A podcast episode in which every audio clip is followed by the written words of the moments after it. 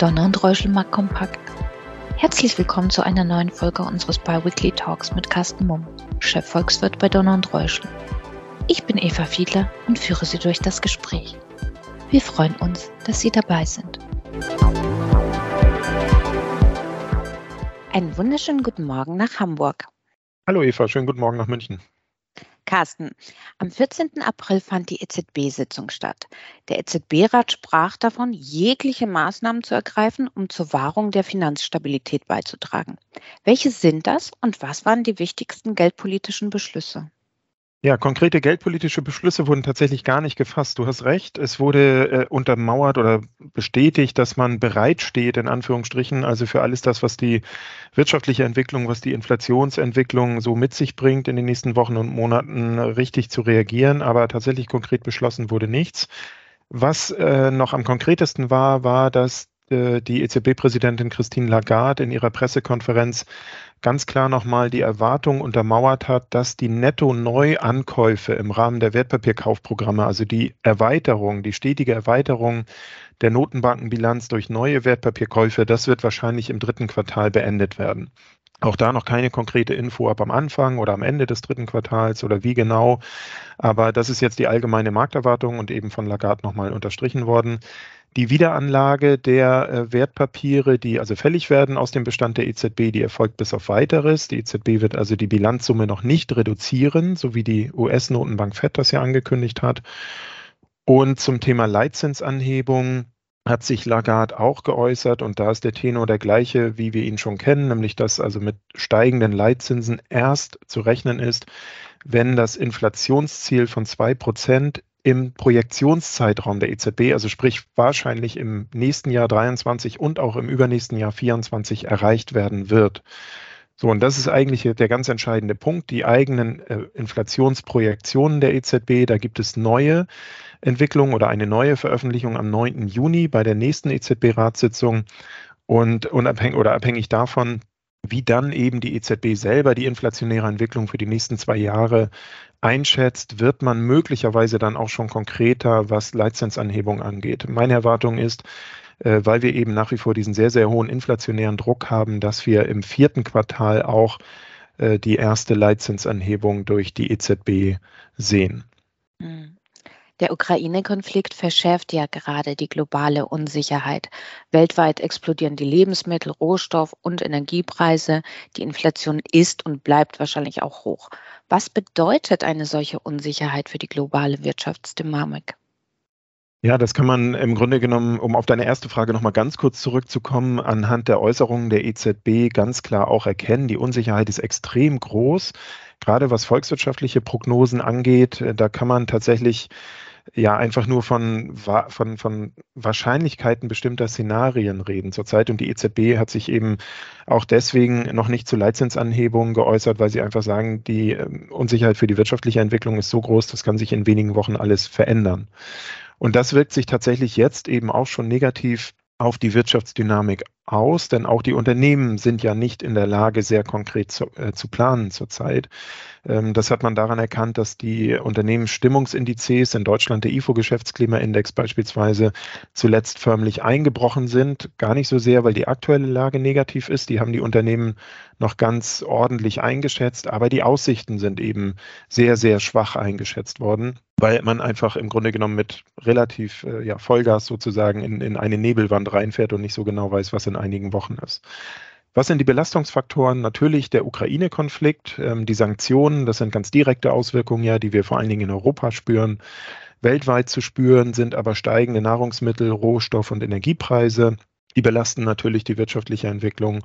Es gibt äh, wieder verschärfte Lieferkettenprobleme, vor allen Dingen deswegen, weil wir in China eine sehr rigorose Bekämpfung der steigenden Corona-Neufallzahlen sehen. Also da sind wieder ganze Millionen Städte im Lockdown, Firmen können nicht produzieren und die ähm, Containerterminals sind teilweise eben auch in ihren Abläufen gestört. Das verschärft Lieferkettenprobleme und das führt dann insgesamt einfach zu einer Gemengelage, wo Unternehmen natürlich auch Investitionen zurückhalten, wo dann aber auch die Konsumentenstimmung sehr, sehr schwach ist. Also auch die Konsumentenumfragen, die äh, sind ähm, deutlich schwächer gewesen in den letzten Wochen. Und was die Konsumenten verunsichert, ist die allgemeine Lage, ein Konflikt, ein Krieg.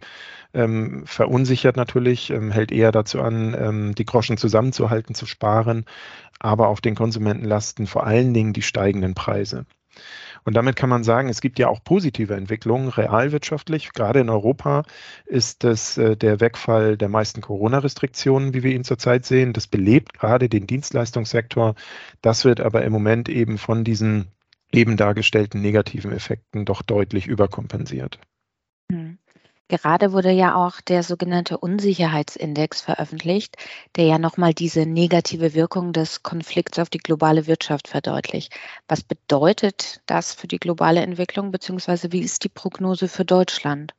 Ja, genau. Das, äh, da kann man tatsächlich anhand eines Index diese Gemengelage, wie ich sie eben skizziert habe, ganz klar erkennen. Ähm, vom, vom IWF, also vom Internationalen Währungsfonds veröffentlicht, der sogenannte World Uncertainty Index, der ist deutlich gestiegen nochmal im Zuge des Ukraine-Konfliktes, ist mittlerweile auf einem Niveau, wie wir ihn etwa zum Zeitpunkt des Brexits hatten und zur Trump-Wahl. Das sind ja zwei Ereignisse, die zeitlich ziemlich gut zusammengefallen sind.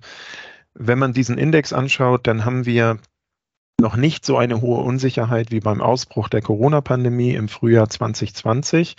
Aber es ist davon auszugehen, dass diese Unsicherheit ähm, aus dieser eben dargestellten Gemengelage, weil so viele Faktoren hier die Verunsicherung schüren und wir davon ausgehen, dass eben gerade die hohen Rohstoff-, ähm, Energie- und Nahrungsmittelpreise nicht von heute auf morgen wieder fallen, dürfte diese Unsicherheit länger anhalten und es besteht eben die Gefahr, dass sie auch nochmal deutlich steigt. Was heißt das konkret für die Prognosen?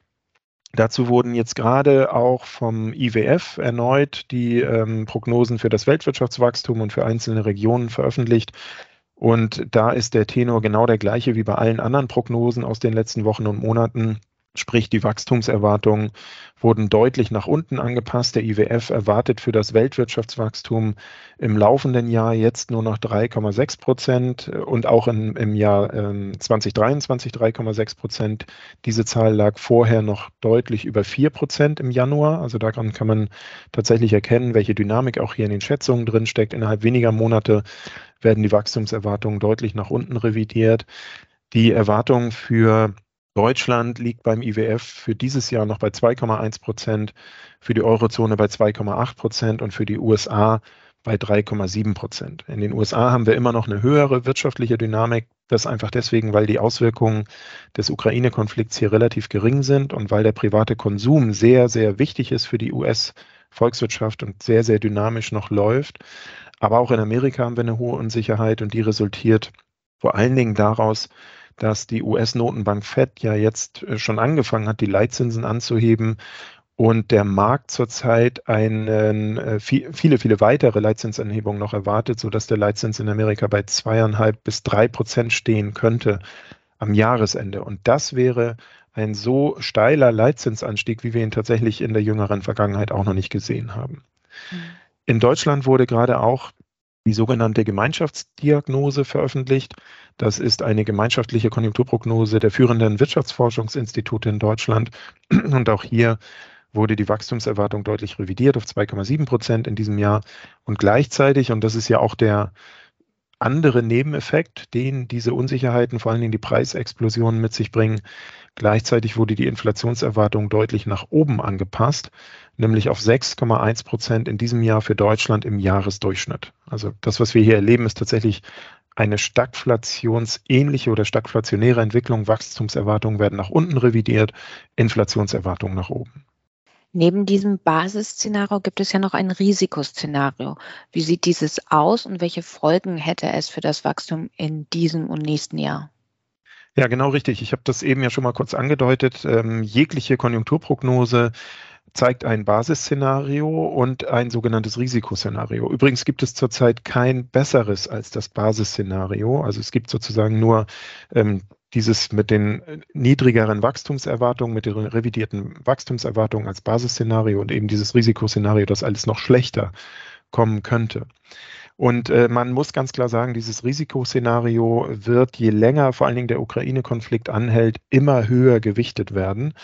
Und ähm, der Auslöser, der dazu führen könnte, dass dieses Risikoszenario tragend wird, ist oder wäre vor allen Dingen ein kompletter Stopp von Rohstoff- und Energielieferungen aus Russland in Richtung Europa. Es streiten sich seit Wochen und Monaten die ähm, Wissenschaftler und, und die Wirtschaftsexperten darüber, welche Auswirkungen konkret entstehen würden daraus. Das ist tatsächlich auch sehr, sehr schwer vorhersagbar, weil es dafür keinerlei Blaupause und auch kein, kein historisch vergleichbares Ereignis gibt. Was man sicher sagen kann, ist, dass äh, wir nicht sofort in kalten Stuben sitzen würden, weil die Haushalte, die privaten Haushalte sowieso bevorzugt behandelt werden, weil wir den Winter ja auch gerade hinter uns haben. Aber wir hätten spätestens am Anfang des nächsten Winters in, in Deutschland und in Europa ein großes Problem, weil dann die Gasspeicher wahrscheinlich ziemlich leer wären und das eben am Anfang des Winters. Das würde dann mit Sicherheit dazu führen, dass wir Energierestriktionen sehen, zumindest für energieintensive Industrien. Und dann kann man sich äh, tatsächlich an ja, wenigen Fingern abzählen, dass die Folge dann wäre nochmal ein deutlich schwächeres Wachstum in diesem Jahr und mit relativ hoher Wahrscheinlichkeit eine Rezession in Deutschland und auch in anderen Teilen Europas im Jahr 2023. Die Frage, die sich hier zurzeit stellt, ähm, also es gibt ja zwei Möglichkeiten. Entweder werden die Energielieferungen von russischer Seite gestoppt, dann haben wir in Europa das sowieso nicht in der Hand, oder wir verzichten freiwillig in Anführungsstrichen auf diese Lieferungen, um eben nicht weitere Gelder in Richtung Russland äh, zu überweisen, die möglicherweise dazu beitragen können, dass der Krieg noch länger andauert. Also insofern ist hier auch eine philosophische Frage, die wir beantworten müssen und über die sich Medien und Wissenschaftler auch schon seit langem ja sehr kontrovers unterhalten. Was wiegt letzten Endes schwerer? Die Aussicht auf einen möglicherweise noch längeren Krieg oder die Möglichkeit von Energieengpässen in Europa und in Deutschland mit, mit eben den eben dargestellten auch ja, massiven wirtschaftlichen Auswirkungen? Hm. Werfen wir noch einen Blick nach Frankreich. Laut einer aktuellen Umfrage tendiert ja die Mehrheit der jüngeren Wähler zu Le Pen. Wie geht die Stichwahl am Sonntag aus? Ja, wie geht die Stichwahl aus? Das ist eine, eine ganz spannende Frage, äh, die ich leider nicht ganz genau beantworten kann. Auch hier kann man sich nur so ungefähr den Umfragen und den Indikationen, die es auch von äh, Wettbüros beispielsweise gibt, annähern. Äh, tatsächlich erschreckend ist aber das, was du eben sagtest, Eva, dass vor allen Dingen die jüngeren Wählerschichten in Frankreich zu Le Pen tendieren. Und Marine Le Pen ist jetzt nicht mehr ganz in Anführungsstrichen politisch so radikal, wie sie es noch vor beim letzten Parlaments- äh, und Präsidentschaftswahlkampf in Frankreich war, vor einigen Jahren. Ähm, sie ist nicht mehr unmittelbar oder tritt nicht mehr direkt für einen Austritt Frankreichs aus der EU oder, oder aus der Eurozone ein, ähm, auch nicht für einen Austritt Frankreichs aus der NATO, aber klar ist weiterhin ihr politischer Stil sehr, sehr stark national orientiert. Und für Europa wäre das definitiv ein Rückschlag oder ich sage mal eine zusätzliche Baustelle. An Baustellen gibt es ja zurzeit mehr als genug, wie wir sie eben dargestellt haben, die sicherlich auch ähm, ja, für die Wirtschaft diese Unsicherheit, die wir eben äh, dargestellt haben, nochmal deutlich steigern würde. Wie sieht es aus? Äh, bei den Umfragen ist es so, dass wir tatsächlich äh, seit dem ersten Wahlgang vor anderthalb Wochen, wo Macron und Le Pen ja als ähm, Sieger hervorgegangen sind, ähm, aber eben noch in diese Stichwahl gehen müssen. Diese Umfragen, die sind ähm, äh, oder sehen seit Wochen und Monaten Macron vorn. Dessen Vorsprung ist äh, seit dem ersten Wahlgang etwas geschrumpft, in den letzten Tagen aber wieder etwas auseinandergelaufen. Also wenn wir die Umfragen betrachten, dann liegt Macron so zwischen 52 und 54 Prozent ungefähr vorn, also relativ knapp. Es gibt aber eben noch die Wetten oder die Wettbüros, Predict It beispielsweise, das ist eine große ähm, US-amerikanische Wettplattform, wo man tatsächlich mit harten Dollars auf den Wahlausgang setzen kann und diese Plattformen hatten in der Vergangenheit eigentlich immer eine ganz gute Prognoseeigenschaft. Und da sieht es so aus, dass Macron äh, mit Abstand deutlich vorn liegt. Und insofern äh, dürfen wir dieses Thema ähm, bei allem Fokus auf alle anderen Sorgenpunkte, die wir zurzeit haben, überhaupt nicht vergessen. Am Sonntag, das wird ganz, ganz wichtig äh, werden, diese Stichwahl in Frankreich äh, dass die ähm, hoffentlich pro Macron ausgeht, weil, äh, wie gesagt, wir diese zusätzliche politische Baustelle in Europa sicherlich nicht brauchen. Mhm. Das klingt doch spannend. Vielen Dank, Carsten, und wir hören uns das nächste Mal schon am 28. April. Sehr schön, ich freue mich drauf. Danke für Ihr Interesse. Seien Sie in zwei Wochen gerne wieder dabei.